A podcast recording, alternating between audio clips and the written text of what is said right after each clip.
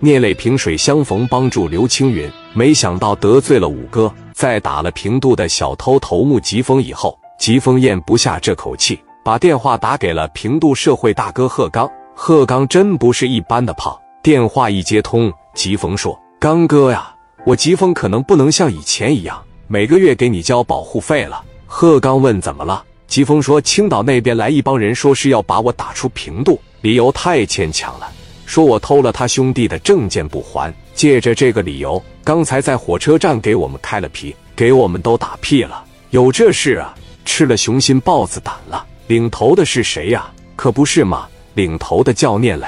聂磊，我没听说过啊。再说一个青岛的社会到我们底下来耍什么牛逼啊？我不怕他。你现在咋样了？”疾风说道。我现在得往医院去了，崩了我一枪。贺刚说：“崩了你一枪，这样吧，你上医院把花生米取出来，简单包扎一下子，然后我跟你过去。”真的吗？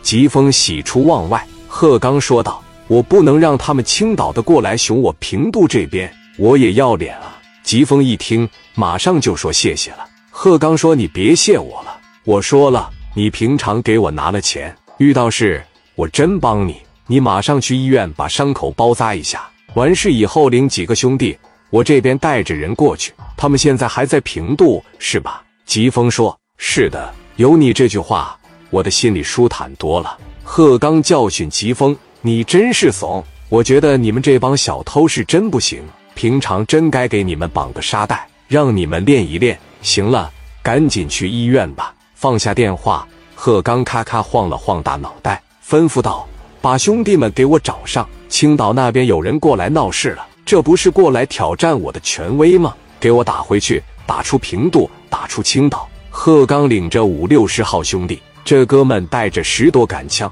给疾风带了一点小营养品，上医院里边先接着疾风，简单问候两句以后，开始说正事了。贺刚对疾风说：“给打电话来，我看看聂磊这小子有多牛逼呀！”